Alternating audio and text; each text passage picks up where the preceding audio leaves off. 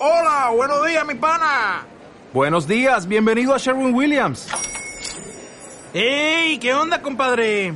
¿Qué onda? Ya tengo lista la pintura que ordenaste en el ProPlus app. Con más de 6.000 representantes en nuestras tiendas listos para atenderte en tu idioma y beneficios para contratistas que encontrarás en aliadopro.com. En Sherwin Williams somos el aliado del PRO.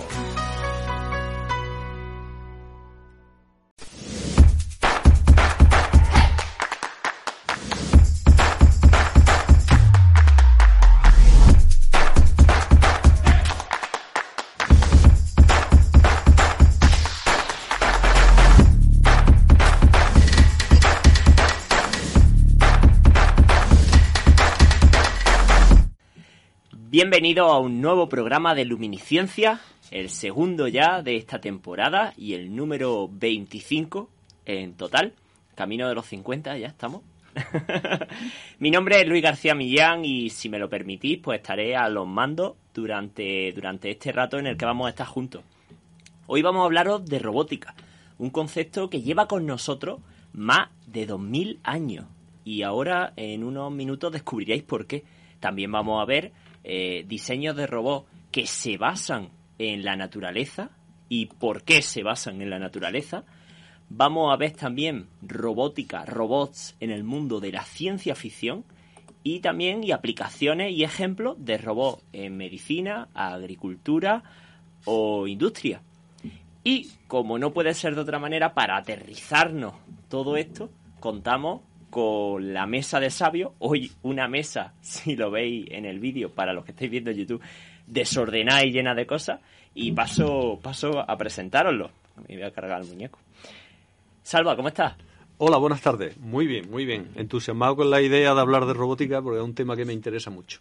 Tienes a tu espalda. Sí, hombre, a mi amigo Bruce. No sé si lo tenéis aquí. Se llama Bueno, Bruce. Bruce Algunas, para- algunas de sus piezas las tenemos aquí. No sé si. Espérate, como ve aquí la imagen. Ah, para Eh, otro lado. espérate para que- otro que lado. no la Ah, veo. ahí está, Ahí, ahí, es ahí, una ahí. oreja. ¿Vale? Bueno, para la Es gente de Una de las podcast. orejas de, de Para la gente de podcast, hoy estamos rodeados de robots que se ha traído nuestro compañero Manuel Serrano, al que nunca presento y que está ahí eh, a los mandos. Luis José, ¿qué tal? Pues nada, otro día aquí más con vosotros, hablar de un tema que es bastante interesante. ¿Qué pieza que tengas por ahí nos puedes enseñar? Pues mira, yo de las que más me... porque hace muchísimos años yo veía que los microcontroladores eran un futuro, porque en realidad eran ordenadores pequeños que se le había quitado todo lo que lo que sobraba, es decir, la pantalla y que ejercían las funciones de un ordenador eh, pequeñito. Y un día descubrí que aparecieron unas placas muy interesantes. Bueno, la historia algún día se contará de Arduino, Arduino. que te permiten hacer cosas a nivel básico muy interesantes y con un coste muy bajo. Los microcontroladores de hace muchos años eran bastante caros y siguen siéndolo los que son privativos de empresas determinadas. Así que imaginaros lo que es descubrir esto y que tenemos toda la mesa llena, para el que no pueda verla, de microcontroladores Arduino, de Raspberry Pi eh, y, y- y accesorios. Un brazo robótico. Un brazo robótico, un un robot, servo- robot. servomecanismo. Impreso en 3D. Sí, ese es otro de los grandes avances que tiene esto, es la impresión en 3D. ¿eh? Bueno, y por último, Luisa, ¿Qué tal, Luis? ¿cómo estás? Pues muy contenta de estar aquí otro día más. ¿Y tú qué, qué tienes? Pues a- yo por aquí cerca tengo también como Luis José. Muchos Arduinos, sensores. ¿Y nadie va a presentar al perrito que lo tenéis ahí? Venga, va, pobre? vamos a presentarlo. Aquí le decimos la pupi, es nuestro compañero. Y nada, aquí a mi lado, pues la cabeza esta que de vez en cuando se mueva y me mira, que me tiene nervioso y que tiene ese toque misterioso porque está, está llegando Halloween. En fin, os prometí eh, que esta temporada eh, vosotros, los los oyentes, o ahora los que también nos vean en, en YouTube, ibais a tener un papel muy especial. Y es por eso que tenemos a vuestra disposición la dirección de correo luminiscencia@radiojaen.es y ya nos han empezado a llegar los primeros mensajes. Eh, quiero leer un mensaje que nos ha hecho muchísima ilusión, que a mí me, a mí me ha puesto los pelos de punta, eh, en el que Rubén nos escribía me ha, me ha alegrado mucho cuando he entrado en Evox y he visto un nuevo programa vuestro. O sea que, bueno, muchas gracias Rubén. Eh, nos alegra que haya gente que estáis esperando esta nueva temporada. Y ya sabéis, si queréis que os mandemos un saludo o que leamos vuestros comentarios sobre algo que hablemos, mandadnos ese correillo que os leemos. O nos podéis comentar en YouTube, en Evox, donde, donde queráis. Y ahora ya sí, damos paso a las noticias.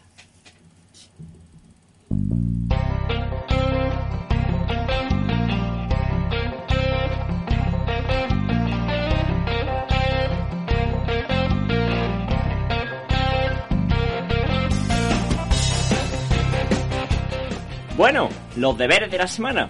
Esta vez, para que todos seamos, bueno, para que estemos en igualdad de condiciones, yo me he traído otra noticia que la semana pasada no lo hice porque fui un zorro.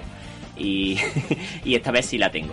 Eh, quiero que empiece Luisa con, con tu noticia, adelante. Venga, Luis. Yo hoy traigo una noticia que me ha hecho mucha ilusión, porque ahora que hemos vuelto al cole, que volvemos a la universidad, que hay que estudiar, bueno, pues en la revista Neuron, investigadores del Centro Médico de la Universidad de Radboud en Nijmegen, bueno, en Países Bajos, ¿vale? que han descubierto un método que se llama LOCI, ¿no? Y es una técnica que memoriza una lista de palabras. Y esta lista de palabras, lo especial que tiene es que las tienes que relacionar con cosas que te parezcan familiares o personas o algo así. Entonces, dicen que gracias a este método, si la primera vez eh, recuerdas 26 palabras de las 72 de la lista, una vez que has pasado 40 días haciendo este ejercicio, puedes recordar 62 palabras. Wow. Lo bueno que tiene este método es que tú mm, entrenas estos 40 días y luego después de los 40, de 4 meses, sin entrenar, sigues teniendo esa capacidad. No pierdes la capacidad de memorización. Qué pasada. Como montar en bici, que no se olvida nunca. Bueno, yo no sé montar en bici, Luis. Me metió la pata. ¿Pero te has montado alguna vez? Sí. Eh, bueno, eh, uff, qué, qué bajonazo. ya Bueno, sabe- pero- ya sabéis pero otra cosa más. No ¿Ha aprendido nada. alguna vez a montar en bici? Sí, yo creo y que lo sí. ha olvidado. Oh, me da ahora miedo. No lo sé. Ah, eso sí puede ser. Bueno, eso es más normal. eso se graba en el cerebro a fuego. Salva, ¿cuál es tu noticia? Pues mira, este... Eh, Una cosa que está muy relacionada con, con mi profesión, eh, que es la ingeniería industrial, y, y que, que me llama mucho la atención porque el tema de la energía siempre ha sido una pasión para mí. El sector de la energía renovable está buscando siempre nuevas formas de absorción de luz, por ejemplo, en las células solares, o sea, de optimizar, de mejorar el rendimiento, porque el futuro es esa, la energía renovable. Entonces, l- unos científicos de la Universidad de York, eh, en el Reino Unido, en, en asociación con la Universidad Nova de Lisboa, han descubierto unos nuevos paneles eh, solares que, que tienen un diseño, lo que han descubierto es un diseño muy especial que permite mm, mejorar la absorción de luz más del doble de lo que actualmente se tiene. Es decir, un 125% más de lo que actualmente es capaz de absorber los paneles actuales.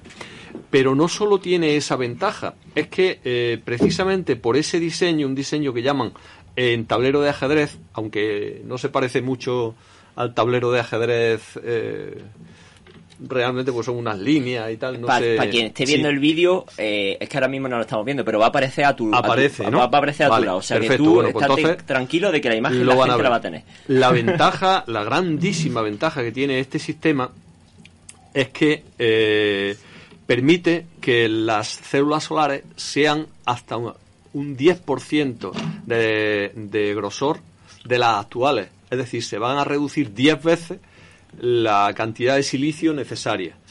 Eh, si, no sé si sabéis que el silicio cuesta muchísimo producirlo. El refinado del silicio es carísimo. Entonces, si somos capaces de hacer lo mismo con 10 veces menos de silicio, el coste se reduce eh, exponencialmente. ¿Esto qué permite? Si mejora, si mejora más del doble el rendimiento y bajamos 10 veces el coste, pues eh, imaginaros la- eh, el potencial que tiene esto para eh, la transición a una economía mucho más ecológica y el aprovechamiento de la energía solar sobre lo que actualmente tenemos. Si nos bajan los precios, que esa es la historia. Si se, que no quieran ganar el doble, costándole menos Bueno, que lo que no, es que esto lo que permite es que sean mucho más baratos también los paneles solares, Eso. al ser también, eh, se pueden utilizar distintos materiales, eh, mucho más finos, mucho más ligeros, entonces lo puedes poner en tu casa y ser tú el que te produce. De hecho, ya existe esa posibilidad de producir energía. Esperemos que baje de precio. A mí me hubiese que- gustado más que lo llamasen eh, en laberinto. Sí, es que se parece bastante a un laberinto, efectivamente. Pero bueno, eh, los que lo han descubierto esto eh, le han llamado tablero de ajedrez. ¿Qué quieres que te diga? Pues serán alemanes, seguro. No, ¿De dónde son ingleses. Buah. Son ingleses. Lo- otra de las cosas curiosas es que este mismo diseño, precisamente por las posibilidades que tiene, se puede aplicar también en escudos este, acústicos contra el ruido, o paneles cortavientos, o superficie antideslizante. Es decir, tiene una aplicación muy variada. Eh, es muy interesante. Vamos a ver qué aplicaciones van saliendo a raíz de todos estos diseños. Vamos a ver. Muy bien, Luis José, tu noticia. Bueno, pues yo voy a pasar a leeros y a comentar una noticia que aparece en una agencia de distribución de noticias nacional de ciencia, o sea que no es una, eh, cualquier medio, y que voy directamente para luego hacer los comentarios. Pasamos a ello. Dice, la- el título de la noticia dice así. Tomar bebidas azucaradas disminuye la protección contra patologías cardiovasculares. Ese es el título. El subtítulo dice, un estudio en ratas revela cómo la fructosa, ahora explicaremos lo que es, influye en la producción de sulfuro de hidrógeno, una molécula que ejerce como agente protector contra la diabetes, obesidad, enfermedades cardiovasculares y síndrome metabólico. Por ello, los autores recomiendan disminuir el consumo de alimentos procesados, pollería industrial y refrescos ricos en fructosa. Hasta aquí la noticia. Luego vamos a hablar un poco más. Pero para quien no lo sepa, la fructosa es uno de los azúcares que se encuentran en la fruta. Sí. Junto con la glucosa forma el azúcar que nosotros usamos todos los días cuando si el que le echa azúcar a las comidas, a las bebidas, pues forma el ese. Luego es una- un elemento energético. El sulfuro de hidrógeno, que a lo mejor mucha gente no lo, no lo conoce, pero sí es muy conocido. ¿Por qué? Porque es un gas que arde, que es maloliente y que sale eh, El del huevo producido. El de los- el efectivamente y que se produce en nuestro intestino y sale por algunos de nuestros agujeros. SH2. ¿Eh? El SH2, que es el sulfuro de hidrógeno, fijaros, que lo producimos todos de manera natural. Sin embargo, como bien viene diciendo la noticia posteriormente, el estudio que se hizo en, en- en ratas, se les suministraba agua con, que esto no lo dice la cabecera, pero luego dice, con tres elementos, la fructosa, la glucosa y agua solo.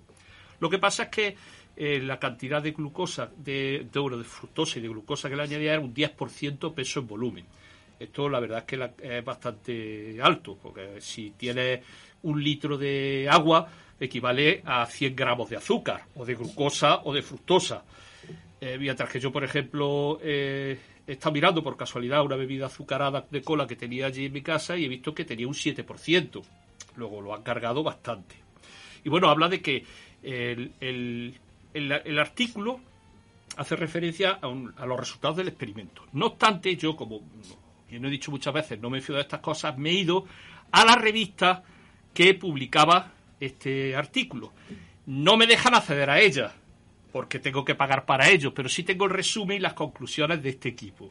Eh, esto es una de las muchas cosas tristes que existe en la naturaleza, es que este estudio se ha hecho, la naturaleza, la naturaleza humana, se ha hecho con dinero público, los investigadores tienen dinero público, se publica en una revista que solo tiene que publicarlo y encima tú tienes que pagar para verlo.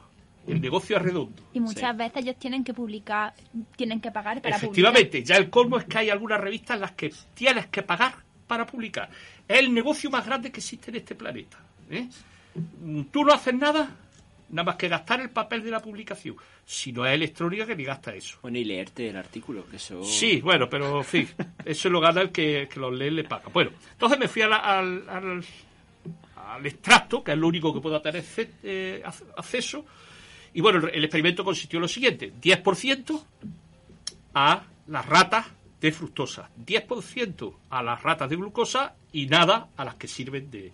Y entonces se demostró que los descendientes de la hembra, a los cuales se le había dado, sobre todo la- con la fructosa, producían menos sulfuro de hidrógeno su hígado. Por lo tanto, eran más propensos a las enfermedades cardiovasculares. ¿eh? De hecho, la conclusión que que dice, la conclusión que es real, como viene en la revista, que el- el- la toma de fructosa en una hembra embarazada ¿eh? Hace que en ella suben los niveles de ácido sulfídico, pero en la descendencia caen. Con lo cual se supone que estos descendientes son más propensos a coger estas enfermedades cardiovasculares. Claro, esto dicho así parece muy bonito, ¿eh? pero ahora viene lo que yo dije la semana pasada. Vamos a pensar, vamos a... Si es la fructosa, hemos dicho que la fructosa es un azúcar que se encuentra en la fruta. ¿Qué pasa? Que si yo tomo un exceso de fruta, suponiendo que esté embarazada, suponiendo que sea extrapolable en la investigación de rata humano, mi hijo van a ser más propensos a tomar enfermedades cardiovasculares porque la fruta es muy rica en fructosa, en glucosa y en sacarosa. Eh, eh, perdona una, un inciso, pero no todas las frutas tienen la misma proporción. porque, Efectivamente. por ejemplo, la uva es muy rica en glucosa, si yo no estoy equivocado, sí, sí. y por ejemplo la manzana es más en fructosa. Sí, pero es decir, que, que depende. Yo estoy tomando. Bueno, ya sabéis que esto es como muchas cosas, lo voy a decir, no me gusta decirlo, pero ya sabéis que se recomienda que como mínimo tomes cinco piezas de fruta al día. Claro, esto también tiene su. ¿Qué entiendes por cinco piezas de fruta? Cinco Cinco, cinco uvas o cinco melones. Cinco melones. Esta es la cuestión. La cuestión es, si yo tomo un exceso de fructosa, aunque sea de natural que es fructosa, mis hijos van a tener propensos, también tenemos que tener en cuenta una cosa. En este artículo, claro, como no he podido acceder a todo, eh, dice que se da un 10%. ¿Cuánta agua bebían las ratas al día? ¿Qué cantidad estaban ingiriendo? ¿Eh? Porque eh, se podía dar el caso de que se hiciesen adictas. O la gente se hace adicta al dulce y estás todo el día tomando y deja otras cosas con tal de estar bebiendo. Esto no lo sé, porque no viene en el artículo. Entonces, con esto lo que quiero decir es que penséis un poco y que, y que cualquier noticia de estas, si tenéis conocimiento, lo critiquéis, en el buen sentido de la palabra, y si no. Y para terminar, una reflexión que viene de esto, ya es si el sulfuro de hidrógeno es tan importante para mantener la salud, si yo tomo o inhalo todos los días sulfuro de hidrógeno, sea de origen humano o de origen artificial, mi salud cardiovascular va a mejorar.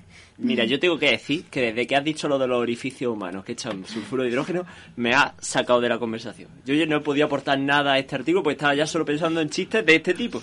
Y, y ha aguantado el tipo, Bueno. mi filtro ha aguantado y tú ya al final lo, Pero lo vamos, has roto todo. vamos a ver, no, lo que estoy diciendo no es cierto, he dicho de origen natural o artificial. Es decir, a lo mejor en un futuro se pone de moda unas mascarillas para inhalar algo de sulfuro de hidrógeno para mejorar nuestra salud cardiovascular. Eso no lo sabe nadie.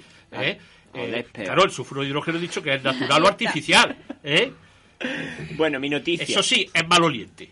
Mi noticia. Mucho. Yo quería hablaros de, de una de las noticias bomba que ha salido también en la... Ha habido varias, pero la de Johnson Johnson con la, corona- la vacuna del coronavirus. Se han pausado la- la- las pruebas que se estaban haciendo. Estaba la vacuna en fase 3, estaba haciéndose en, unos varios miles de sujetos. 60.000, concretamente. Exactamente. Y, y bueno, pues de esos 60.000 había un caso de enfermedad rara, inexplicable, no saben todavía los síntomas y por eso han decidido pausar la, la prueba. Eh, la investigación, por supuesto, seguirá, eh, no se está cancelando. No se está cancelando el desarrollo de la, de la vacuna y, y, y bueno, que, que la gente no se alarme, simplemente que, que de vez en cuando, uno cada 60.000, pues es posible que, que pasen estas cosas porque somos muy diversos en el planeta. Vamos a ver, si vosotros cogéis un medicamento y leéis los efectos adversos de ese medicamento, dice efectos uno de cada 100, Exacto. uno de cada mil, uno de cada millón, y a lo mejor uno de cada millón se puede morir. Eso que no os quepa la menor duda. Y en todo ocurre lo mismo. Lo mismo que ocurre, oye, pues yo como pan, yo es que no puedo, es que soy celíaco. Ha tocado, te ha tocado. Simplemente No, sí, quería... El problema de, las enfer- de estas enfermedades eh, es que, primero, no saben si puede haber tenido eh, eh, la causa de esa enfermedad puede haber sido originada por la, Por la vacuna. la vacuna o por la prueba que le han hecho. O un agente externo. Y luego porque es una enfermedad rara que a lo mejor no se da nada más que uno en un millón o en 10 millones de habitantes. Entonces que se dé en un- uno en 60.000 resulta muy extraño. Sí. Esa es la razón de suspenderlo hasta ver qué causalidad o qué casualidad se ha podido dar en este caso. Os vuelvo a recordar, si miráis el prospecto, que muchos medicamentos dice no tomar con. Y son con otros medicamentos. Ahora, ¿Cuántas veces no tomar esto y estoy tomando productos naturales, una infusión de hierbas que me han venido muy bien, pero que al mezclarla vienen mal? Entonces, todas estas cosas hay que tenerlas en cuenta. Efectivamente. Y nada más, simplemente eh, mandar ánimo a la gente que la vacuna sigue adelante y que ojalá pronto la tengamos. Y ahora ya sí pasamos a la robótica. Yo creí que iba a recomendar que se respirara sulfuro de hidrógeno para mejorar nuestra salud cardiovascular. bueno, pues respirar sulfuro de hidrógeno.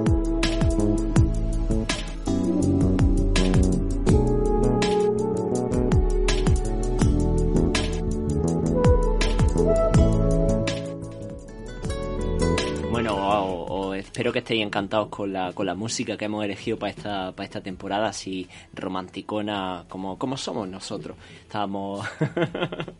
y bueno, eh, vamos a hablar de robótica y yo me había preparado. Porque, porque os he dicho al principio, hace dos mil años que está con nosotros el término de la robótica, de los autómatas, más de dos mil años, efectivamente. Y, y entonces os he traído eh, un, par de vídeos de los primeros robots, bueno, hechos ahora en la actualidad. El primero de ellos es un esquema de una eh, eolípila, eolípila que, voy a pedir el vídeo, y en la cual se, se utilizó ya por allá en Alejandría para abrir, una, abrir las puertas de un templo.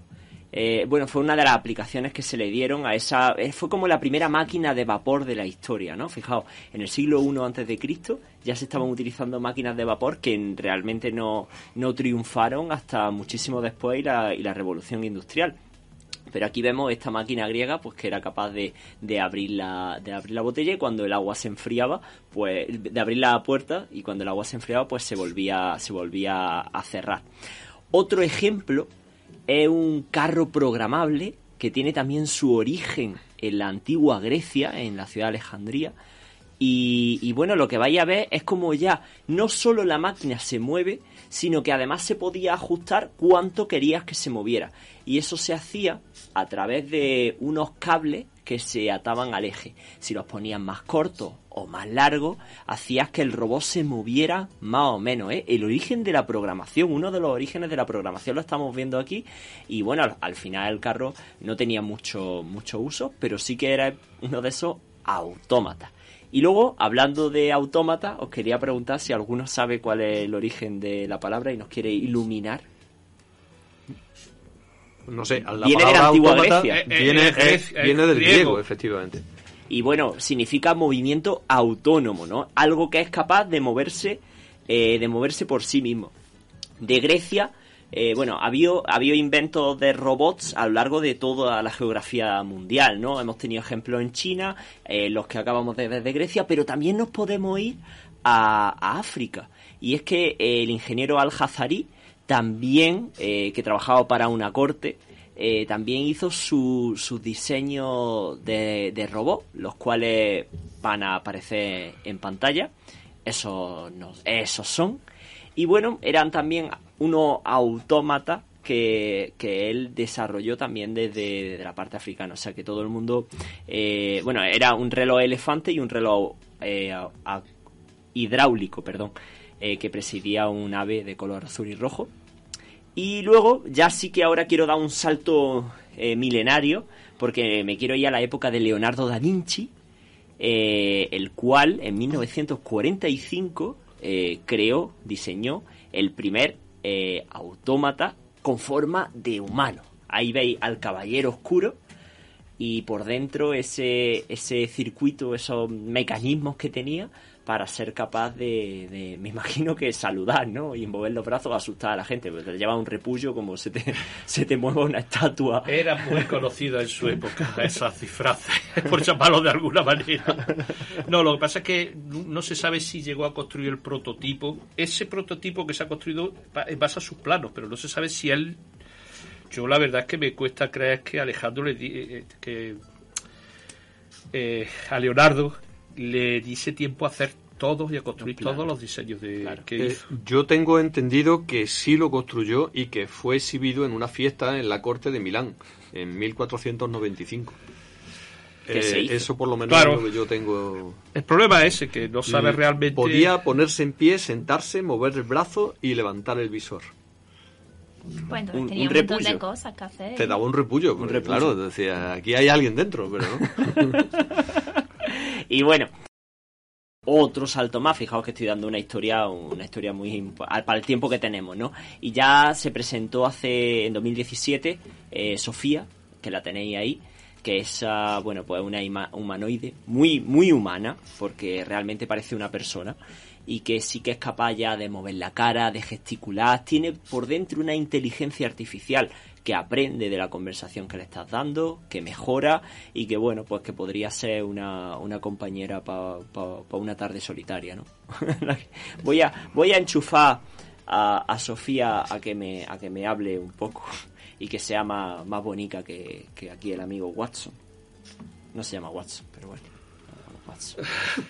Por último, robots. Robots que para mí ha sido el culmen de la robótica. Y es robots que están explorando otros planetas por nosotros. Y ahí tenemos al Curiosity, eh, sus selfies que son famosos, sus canciones de cumpleaños. Y hemos tenido muchos ejemplos. El Opportunity, Mars 2020, el que está el proyecto que está ahora más es más fuerte ExoMars que es otro proyecto de un rover de la Agencia Espacial Europea Mars Pathfinder que fue el primero el Vikingo Spirit también muchos robots que están en la superficie marciana que también hay varios en la superficie lunar y que bueno que están haciendo el pesa el trabajo pesado que, que no tenemos que hacer nosotros no ellos nos arriesgan la vida Quiero, quiero recordaros que robot no, robot no significa que tenga que tener forma humana, es decir, como un androide.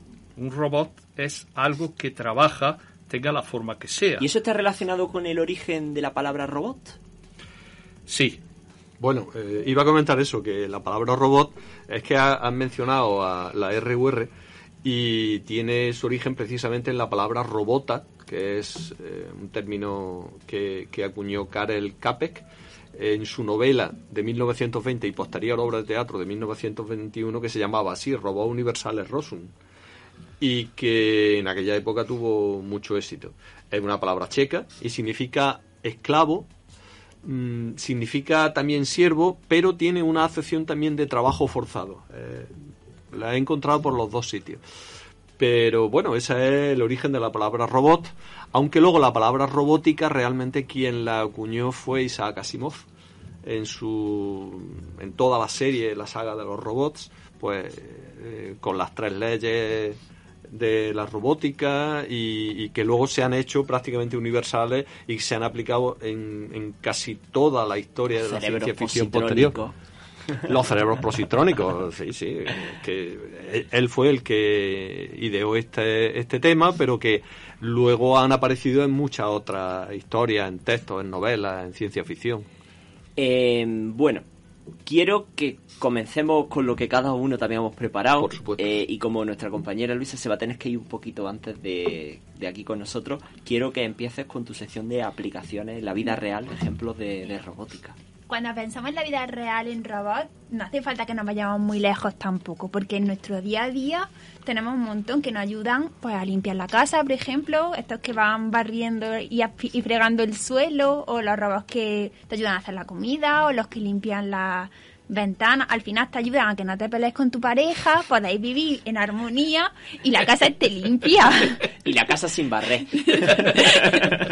No, barrida por el robot. Barrida por el que- robot. Rumbalumpa. Hombre, no he querido decir marcas, pero bien. Al final lo que hace es ahorrarte tiempo, lo mismo que hacen los robots pues en el mundo industrial o cualquier cosa, que ese tiempo lo puedes invertir pues en, en estar con tu amigo, salir o hacer lo que tú quieras, ¿no? Si, si pasamos del ámbito doméstico, ¿no? Y queremos pues ver unas aplicaciones un poco más elaboradas, ¿no? Pues al final los robots se encuentran pues en industrias, en cadenas de montaje, pues realizando tareas pues de montaje, ¿no? Corte mecánico, rectificado, mm, pintura, manipulación de plásticos, eh, tareas pues, peligrosas como soldaduras y así no hay que tener personas haciendo ese tipo de trabajo, mm, tareas de reciclaje, transporte de materiales y ligado a esta función de transporte de, la- de materiales os quiero contar que, bueno, estuve en el Hospital Río Ortega de Valladolid y tenemos un vídeo, creo, de, del robot. Tiene unos robots que se que van por un circuito y estos robots se encargan de llevar las bandejas de comida Ahí desde donde viendo- hacen la comida. Estamos viendo ahora mismo en el vídeo las bandejas. Vale, desde, desde la zona donde hacen la comida llevan las bandejas hasta las plantas de, de hospitalización. No se las dan al paciente, hay una enfermera que se las dan al paciente para que sea un poco más personal el trato con el paciente, pero sí es verdad que las llevan hasta donde está la planta de hospitalización y así ahorran que una persona tenga que hacer todo el trayecto desde la cocina hasta las plantas. Lo cual eh, viene a, a contestar lo que hemos dicho al principio. Los robots están aquí para hacer tareas pesadas que nosotros no queremos hacer o que ¿por qué vamos a tener que repetirlo todo el rato si, si las máquinas están para eso? Claro. Aquí, por ejemplo, en este caso es porque el hospital em, está distribuido, es bastante grande, ¿no? Además, no tiene muchas plantas, sino que es a lo largo el hospital. Entonces, si tú vas desde la cocina hasta la zona de hospitalización, al final tienes que hacer, pues, no sé cuántos metros, pero muchísimos, y tardas mucho tiempo. Entonces, va él por su camino, que lo señalan por, por láser, y él sabe por dónde tiene que ir, a qué pilanta tiene que ir, y lleva la bandeja. Muy bien. Otras aplicaciones. Otras aplicaciones que también, pues, en laboratorios, por ejemplo, ¿no? Seguimos por el ámbito de la medicina. En laboratorios, pues, se encargan, pues, de poner las muestras en las probetas, ir metiéndolos, y no tiene que estar una persona haciendo esa tarea que es repetitiva, que puede cometer fallos, porque al final te aburres de hacer una tarea que todo el rato es lo mismo, meter una prueba en una probeta, meterla en el cacharrito donde la analizan, ¿no? Cacharrito. Y al final, no, es verdad, al final una persona haciendo una tarea repetitiva se puede equivocar. Un robot, pues, a veces también puede romperse, ¿no? Pero un robot hace esa tarea y no sabe que está- es repetitiva y no sabe que se está aburriendo. Al final. También traigo aplicaciones en el ámbito de la agricultura, porque nosotros aquí en Andalucía la verdad es que de agricultura andamos bien y aquí en Jaén también tenemos bastantes, ¿no? Al final, los robots en el mundo de la agricultura los tenemos tanto terrestres como aéreos. Si hablamos de robots mm, terrestres, he encontrado varios que me han parecido muy interesantes. Y hay uno que es en una empresa de Huelva que lo han fabricado para recoger fresas. Gracias a la inteligencia artificial, el robot va pasando y sabe cuándo está en el momento exacto de coger la fresa. Entonces tiene 24 brazos, creo. Sí, 24 brazos y con uno de esos brazos va cogiendo la fresa y las va poniendo en la caja y pues termina la recolecta y han solucionado un problema que tenían, pues que no tenían personal suficiente para la recolecta de fresas y gracias al robot pues lo consiguen hacer. Qué pasada. Siguiendo con esto, que es similar, en Nueva Zelanda también tienen otro robot que se llama, el anterior se llama AgroRobot, ¿vale? Y este de Nueva Zelanda se llama Robotic Plus. Y este lo utilizan para recoger los kiwis. También tenían el mismo problema, no tenían personas para recoger los kiwis y pues usan a Robotic Plus. También se ve que esto lo necesitan mucho, porque he encontrado muchos que se dedican para recoger, para recoger cosas. En, mira, hay otro que recoge manzanas, que se llama la empresa Abundant Robotics, y han hecho uno para recoger manzanas. Y ya pues si vamos a otro nivel, ¿no? Eh, tenemos el modelo HA100 que se encarga de, de trabajar en equipo y hace tareas que tenga que trabajar en equipo y puede mover objetos y puede trabajar tanto en interiores como en exteriores. Col- Pero a es personas. Sí, y es colaborativo. Wow. Y este me ha parecido súper interesante porque claro, ya no es que tú trabajes con personas, ya es que puedes trabajar con un robot y él sabe trabajar contigo perfectamente. Sí, sí. Y lo venden como así, que lo sabe hacer Y, todo. y no, y no huele peste, ni, ni, Y si no, ni te, cae, habla. si no y, te cae bien, no la tienes que hablar. y le puedes poner la musiquita para que cante. Claro, le dices, canta. Vale, vale. Sí, la verdad, la verdad es que eh, estamos hablando de robots que, que ayudan, robots que, que aumentan la productividad, que permiten también ser utilizados en zonas eh, difíciles, hostiles, como puede ser Marte, por ejemplo, o puede ser la Luna, O en un campo de fresa en Huelva. o en Que- un campo de que fresas la en gente Huelva, no quiere ir. Que no tiene nada que ver, pero bueno, también es cierto. Sí, sí, no se está, se está. Hay muchos sistemas que ahora permiten detectar cuando la fruta está madura, la fruta o, el producto agrario que sea, y, y entonces pues un robot puede estar 24 horas eh, para coger cada, cada producto en cada momento. Si yo me dedicara a eso, le habría cogido ya manía al robot. Si tú Sí, cogieras... posiblemente. Claro, porque me iba a sustituir rápidamente. Pero es verdad, Pero es verdad lo que ha dicho Luisa. el, el- el dueño de esa explotación agrícola le abarata costes, ¿no? Y Claro. además No, no, pero es que soluciona un problema surgió- que tiene el porque no, surgió no tienen personas para Ya, ya, recoger ya. esa fruta. precisamente porque no había mano de obra. Sí, sí, sí, pero la poca que hay, te puedo garantizar que como no sea muy especializada, termina sustituyendo los robots. Los, Claro, robots claro. los robots además son colaborativos entre ellos, como ahora después comentaré. O sea que Eh, hay una aplicación que no han mencionado que son las aplicaciones bélicas, que también por desgracia se utilizan robots.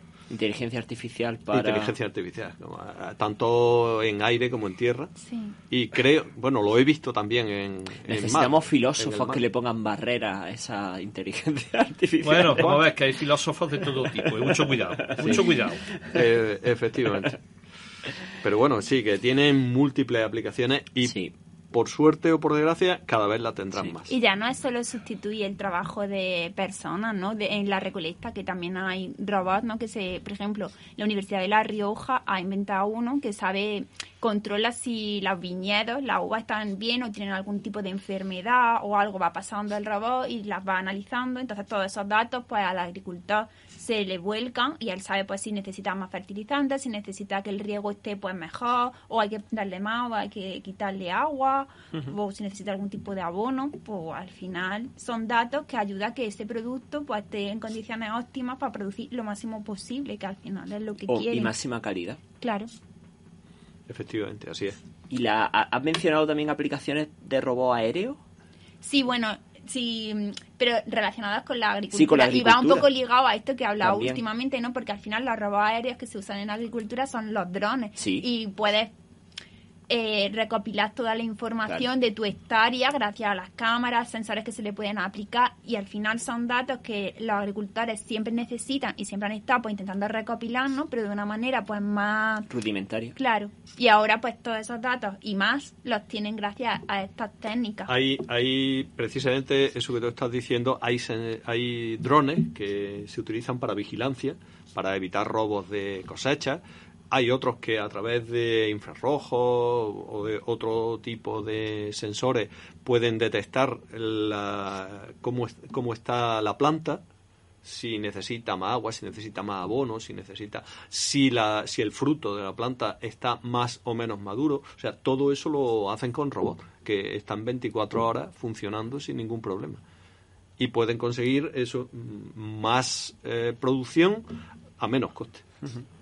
Que eso es otra cosa, que al final mm, no sé yo si hasta qué punto esto se va a poder seguir desarrollando, ¿no? Los robots para el mundo de la agricultura, porque esto está pensado pues para agricultores pues muy grandes, ¿no? Porque a los pequeños y medianos agricultores pues esto les queda grande, porque no pu- tú tienes que ver si este coste de verdad lo va a poder rentabilizar en algún momento de tu explotación, ¿no? Si tú no tienes suficiente extensión. Esto, esto como todo va a depender de la generalización. Eh, para esto, por esto Claro, nació claro. Arduino, es decir, Sí. el coste de los microprocesadores bajó, esto tiene un coste ínfimo, si lo adapta a una explotación pequeña, puede obtener los mismos resultados. Fabricar un robot sale caro. Sí. Fabricar un millón de robots ya no es tan caro. Y si encima Claro. bajan los costes y no quieres hacerte millonario a costa de algo que puede hacer todo el mundo, pues mejor. Esto, eh, ¿por qué eh, tiene éxito? De bajo coste, lo puede usar todo el mundo y tiene muchísimas aplicaciones.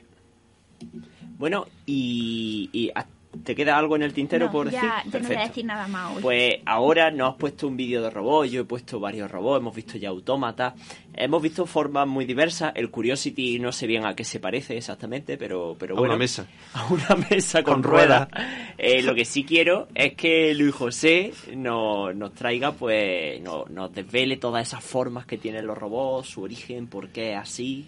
Bueno, ya sabéis que lo he dicho muchas veces y es que la vida tiene más de 4.000 millones de años de evolución y que eh, ha inventado todo o casi todo.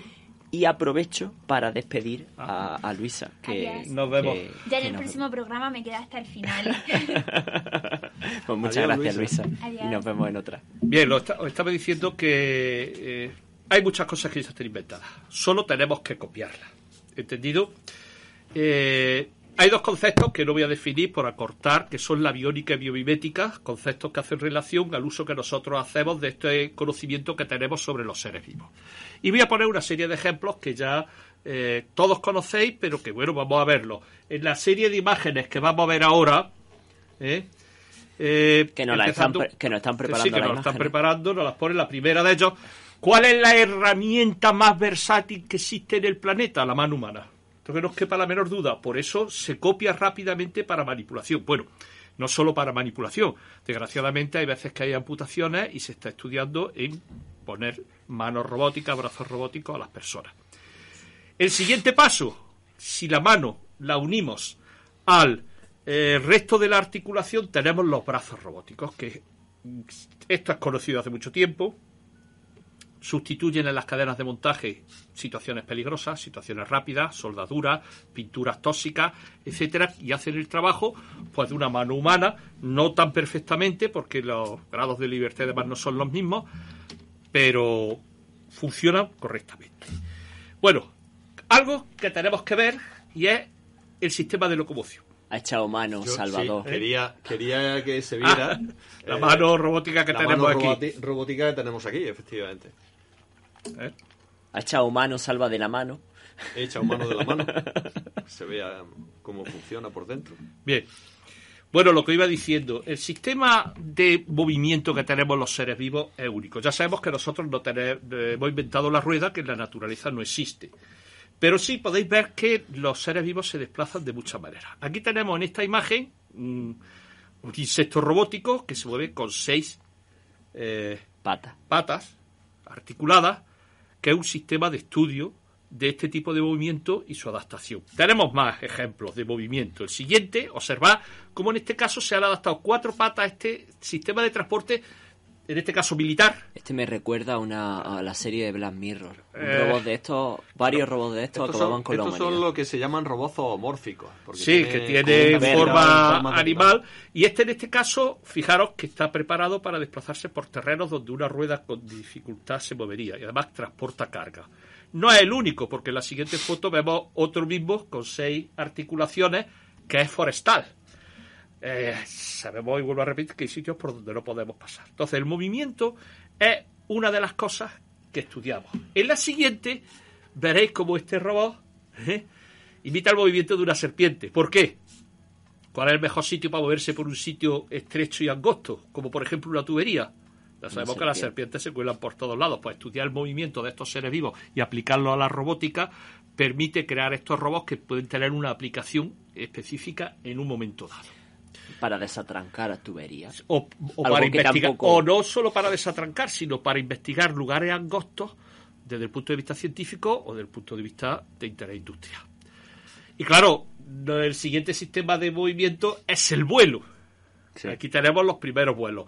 Aquí tenemos que diferenciar dos tipos de vuelo. El vuelo que realizan los insectos con unas estructuras propias creadas evolutivamente para ello, que es lo que imita esta imagen que tenemos aquí delante de un insecto eh, volador robótico, y en la siguiente también vemos otro insecto robótico con alas. En esta siguiente imagen es una mariposa también robótica. Y en la siguiente ya lo que tenemos es el vuelo de los pájaros que usan un sistema totalmente diferente al de los insectos, basado en unas articulaciones que nosotros tenemos. Y se intenta, como en este caso, un colibrí o albatros, que son movimientos totalmente diferentes. Entonces, el vuelo es otro de los elementos que usamos. Desgraciadamente, eh, la hélice se impone porque nos faltan conocimientos y mm, mecanismos de bajo consumo energético para evitar siempre el vuelo de estos. La hélice tampoco está en la naturaleza, ¿no? Mm, mm, sí y no. Hay semillas que tienen esta forma y que vuelan.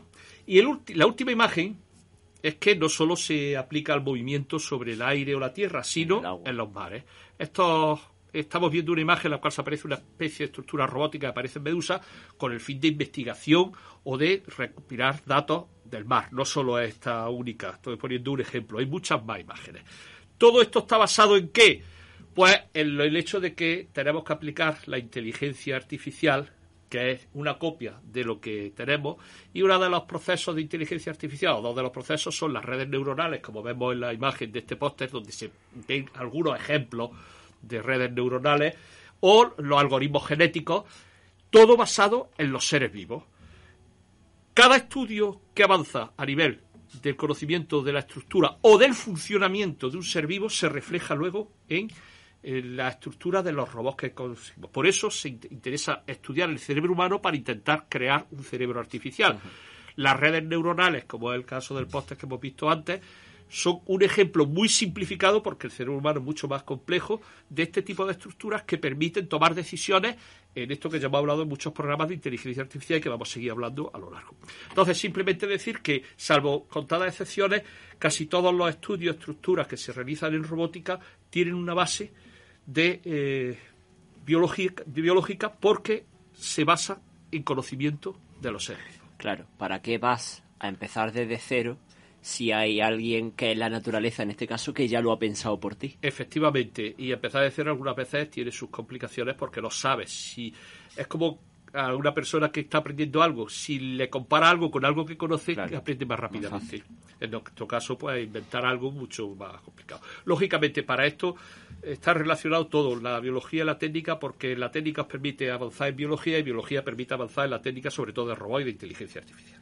Fijaos como al final el surgimiento de los robots, yo soy de los que piensan que, que sí, que destruirá puestos de trabajo, pero hay otros que los biólogos, lo hemos hablado de los filósofos, lo- la gente que mantiene los robots, pues van a ser eh, empleos que crezcan. Sí, sí, no. También pienso yo una cosa, y es que si nuestro principal problema es generar energía y conseguimos que esa generación de energía se haga de manera automática, lo mismo no hace falta que todos trabajemos de aquí a unos años.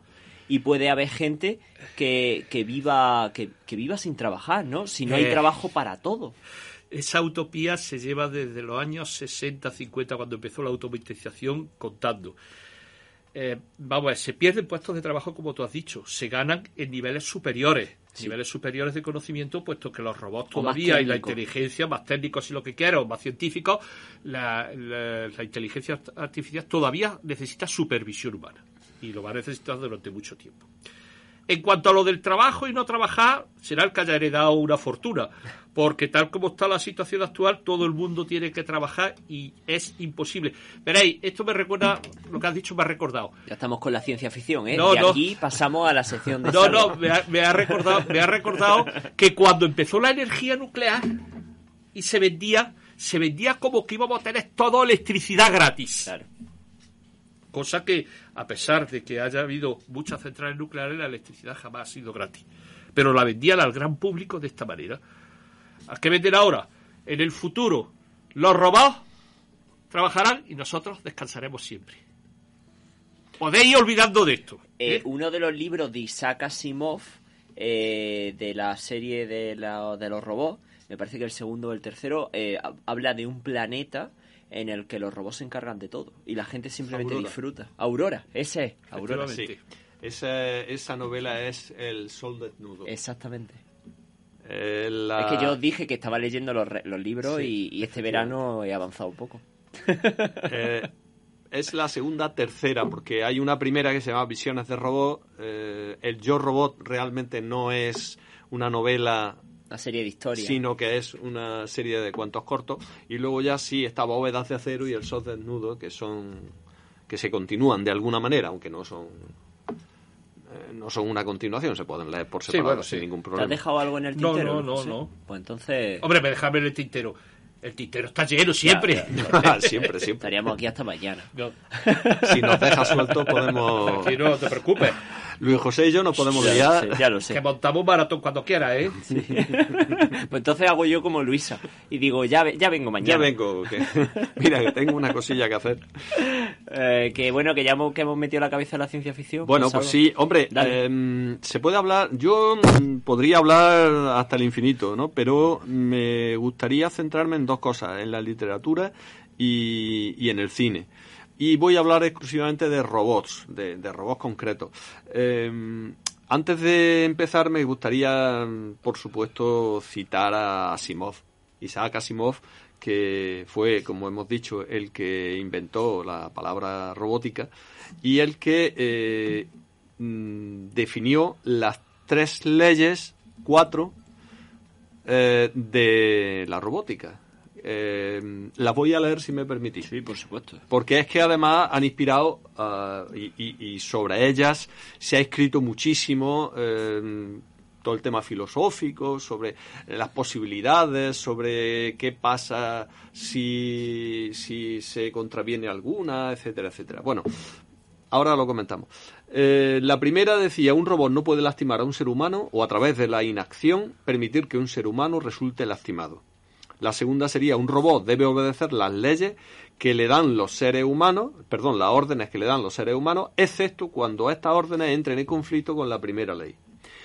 Y la tercera, un robot debe proteger su propia existencia siempre y cuando esta protección no entre en conflicto con la primera o la segunda ley. Esas fueron las tres originales. Lo que pasa es que luego, más tarde, eh, a través de mucho analizar estas leyes, en Supuestos distintos- y- exactamente, porque él le dio muchas vueltas, tuvo que crear la ley cero.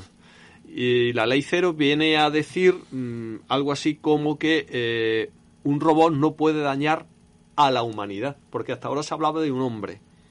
Entonces, eh, precisamente eso es lo que se plantea en la película Yo Robot, que no tiene nada que ver con la novela no con- se o parece con- nada. con Yo Robot, que habla de eso precisamente, de, de que, de que los robots, por salvar al hombre, pues pueden dañar a la humanidad o viceversa, o sea, ahí entran en esa disquisición filosófica. Pero bueno, eh, no, no voy a entrar porque entonces esto es larguísimo. Eh, quería citar a tres robots que son muy característicos, muy importantes de la saga de los robots.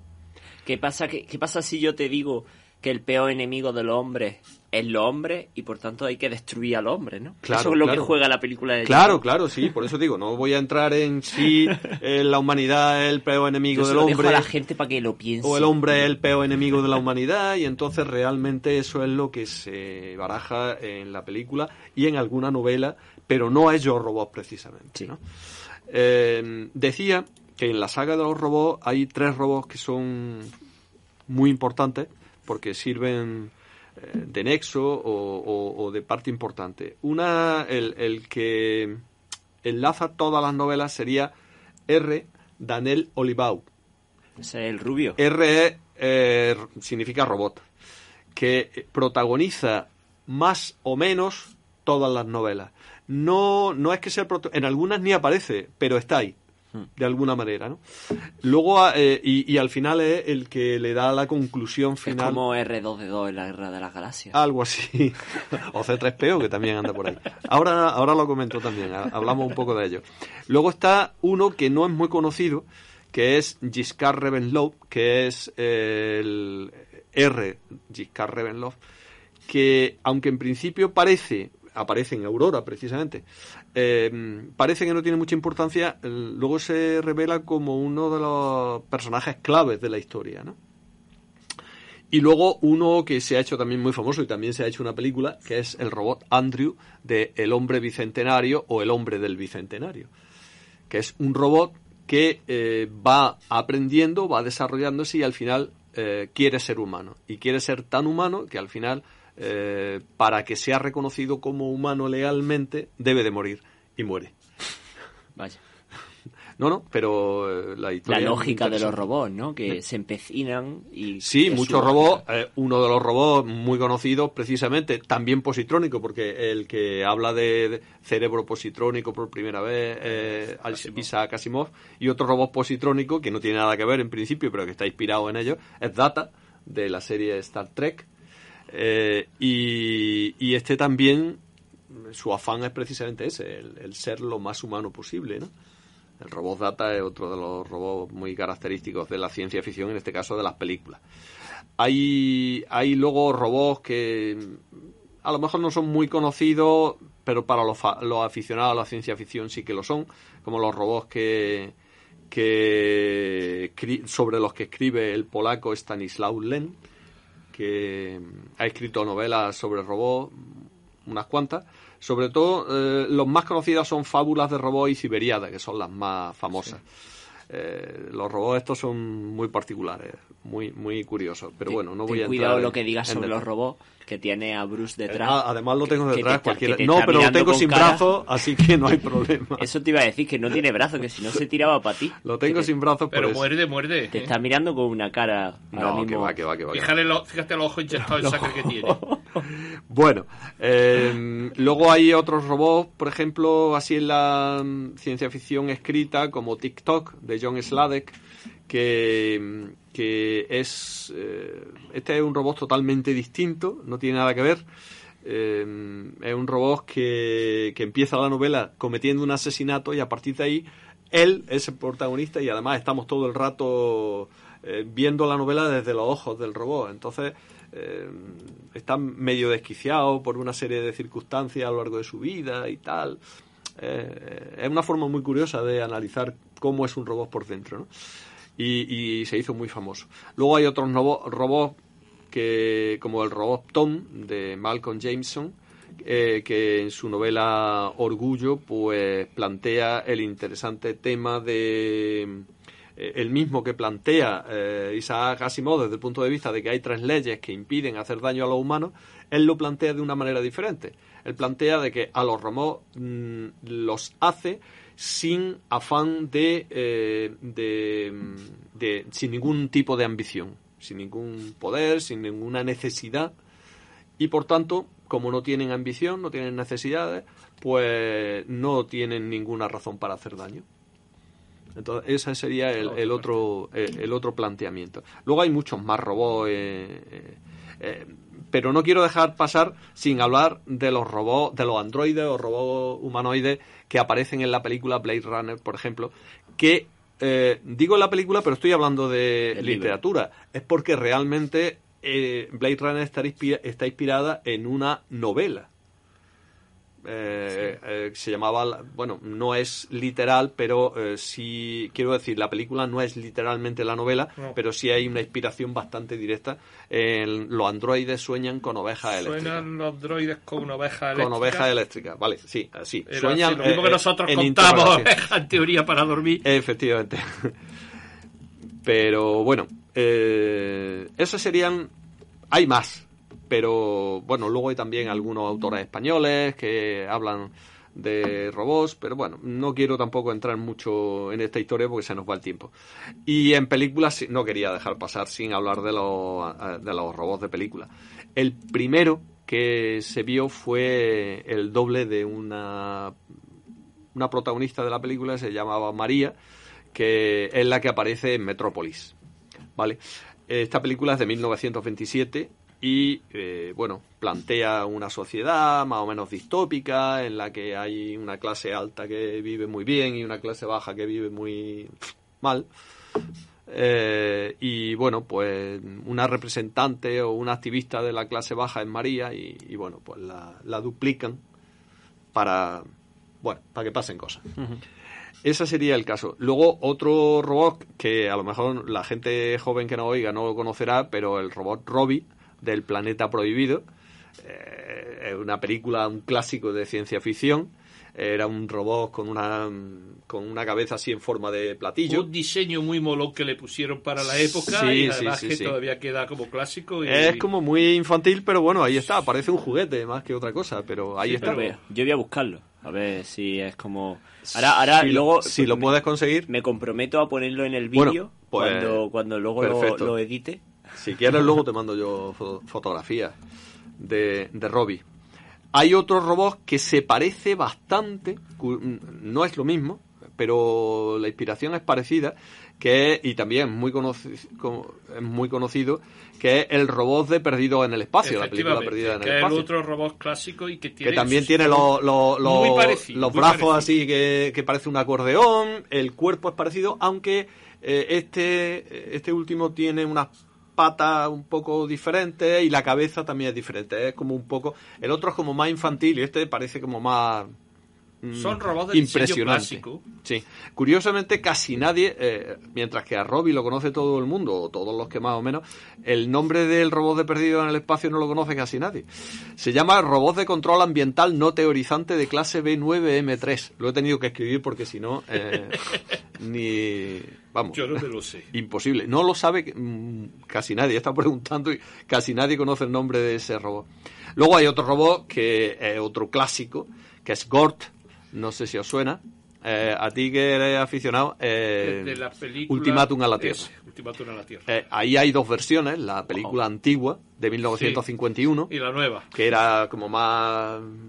Los efectos especiales que había en eh, la exactamente. Más mí, simple. este, a mí este me recuerda... Tengo las imágenes también, si quieres te las paso y luego sale en el vídeo. Vale. Y luego el, el nuevo, el de la película de 2008, que ese es pues ya de mucho más estilizado, muchísimo más grande, es colosal, ¿no? Eh, tiene un color mm, así verde oscuro, translúcido, y ese en vez de ser sólido, pues está hecho de, dan- de nanorobots que se comen la materia, ¿no? Eh, y, y tal, bien. Eh, más eh, robots, bueno, por supuesto, así por orden un poco cronológico lo estoy intentando sacar. Eh, R2D2 y C3PO, ¿qué os voy a decir de ellos, no? La guerra de las galaxias y... eh, por cierto, una de las cosas que, que sí quiero mencionar, C3PO está eh, clarísimamente inspirado en el robot María de Metrópolis. Efectivamente, en las mismas imágenes. Si comparáis las imágenes Si de la comparáis película, las imágenes se parecen muchísimo. Si, si observáis muchas imágenes de la Guerra de la Galaxia en ciencia ficción, están sacadas, transformadas de imágenes anteriores de artistas de ciencia ficción o de películas de ciencia ficción que, que han aparecido. Sí. O sea, el que le guste esto y lo puede encontrarlo perfectamente. Bueno, de data ya he hablado. eh, no voy a extenderme mucho más porque ya hemos visto pues eso, su, su afán como el de muchos robots así, sobre todo robots, androides de, de forma humana, ¿eh?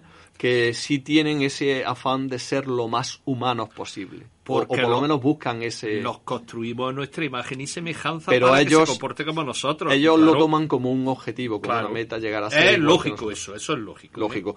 Mm, es como nosotros eh, eh, siempre buscas ser como tu creador, ¿no? Eso parece que está en la filosofía que todos tenemos. Eh, otro que no puedo olvidar de cine es el robot de Terminator. Por Dios. o los robots, pero el clásico, el, el Terminator, es el, el Terminator que, que además es, mm, creo, el único robot que, que en una película es malo y en otra es bueno. O sea, parece que... La programación hace esas cosas. Claro, ¿eh? claro, claro. Ahí está, ¿no? En una es un asesino implacable y en otra es el defensor a ultranza de, de Sarah Connor y de su hijo, ¿no? Bien, eh, ahí, ahí poco más se puede decir. Ese, ese era el T800, me parece recordar. No lo tengo aquí, pero me dice Manolo que sí, que es también otro experto en estos temas. Bien, y luego quiero hablar de otros robots ya bastante más entrañables como Wally, por ejemplo. Ey, ¿sabes? Te iba a preguntar por él. Si no me lo decías, te lo iba Hombre, por te lo Dios, iba a ¿cómo se me va a olvidar Wally? Wally es, es un clásico. ¿Y eh, cómo se llama? Eh, Eva. Iva. Iva. No, pero es que lo decía... Sí, ¿eh? sí. Lo decía con acento. Lo decía con ese acento. vale, eh, esos son los. Pero vamos, Wally es el protagonista indiscutible.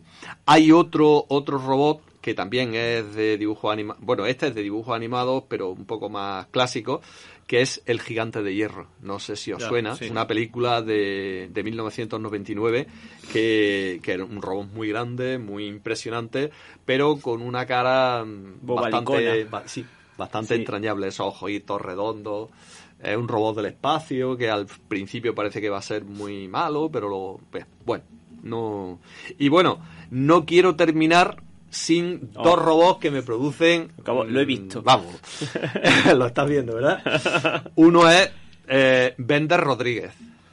Se llama así, por si no lo sabéis, Bender, de Futurama, de la serie Futurama. Eh, se llama Vender Rodríguez. Yo el Por apellido si- no lo conocía. Ya, ya lo sé, por eso lo estoy mencionando, porque es otro de los casos curiosos de desconocimiento.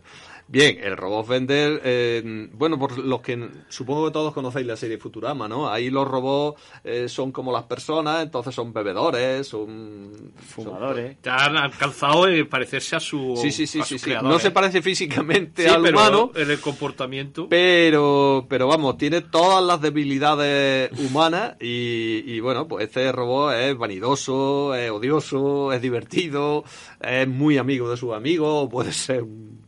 Perdón, ¿se puede decir cabrón aquí? Bien.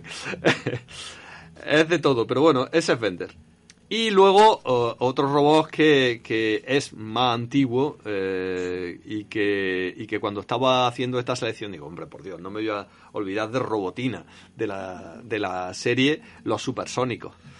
La serie Los Supersónicos una serie de televisión de 1962 que mucha gente decía que era eh, Los Picapiedra pero en el futuro.